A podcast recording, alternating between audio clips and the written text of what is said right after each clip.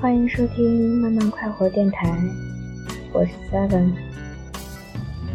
今天看了一本书，书名叫做《做作》，不过我觉得这实在不能算作是一本做作的书。虽然书的最后确实有血缘的影子了，但是因为是极力的坦诚，所以与做作还是丝毫不沾边了。何况谁又可以完全的抵制虚荣呢？伪君子可以，真的或者假的。作者在书里说，什么是做作的呢？符号文学，贝拉拉，fuck up 的世界。写文字的人都很疯，是精神世界的癫狂。怎么说呢？恣意妄为。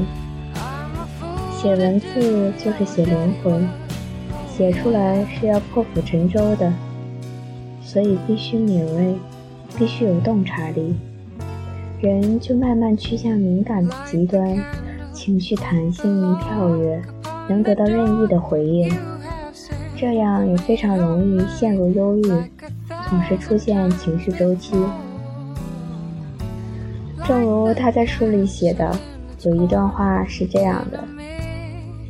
感觉特别难受的时候，或者顶不住的时候，换句话说，又开始忧郁发作的时候，再换句话说，小心灵敏感的只觉得什么都那么痛苦、挣扎、没药救的时候，会经常出现这种时候，可长可短，可远可近，而且任你修行再高，都是难免的。这不好好的。今天下午约莫三点到六点的那三个小时，我又开始这个过程了。不过这次我彻底想清楚了，做什么都是没有用的，找人倾诉没有用，自己安慰自己，不停追问自己问题，帮自己解释、分析、开脱都没有用。看傻逼电视没有用，看小说就更糟了，加速痛苦的思维。总之什么都没用，不要埋怨谁，天和地谁都帮不了你。于是我就学乖了，躺在沙发上睡觉，看似是睡觉，其实就是什么都不干，并且不让自己产生任何不良消极行为的强制性办法，目的就是让时间滴答滴答的过去。后来我就好了。这个毛病跟低血糖差不多，只要平躺下，躺它个半个小时，都都解决了。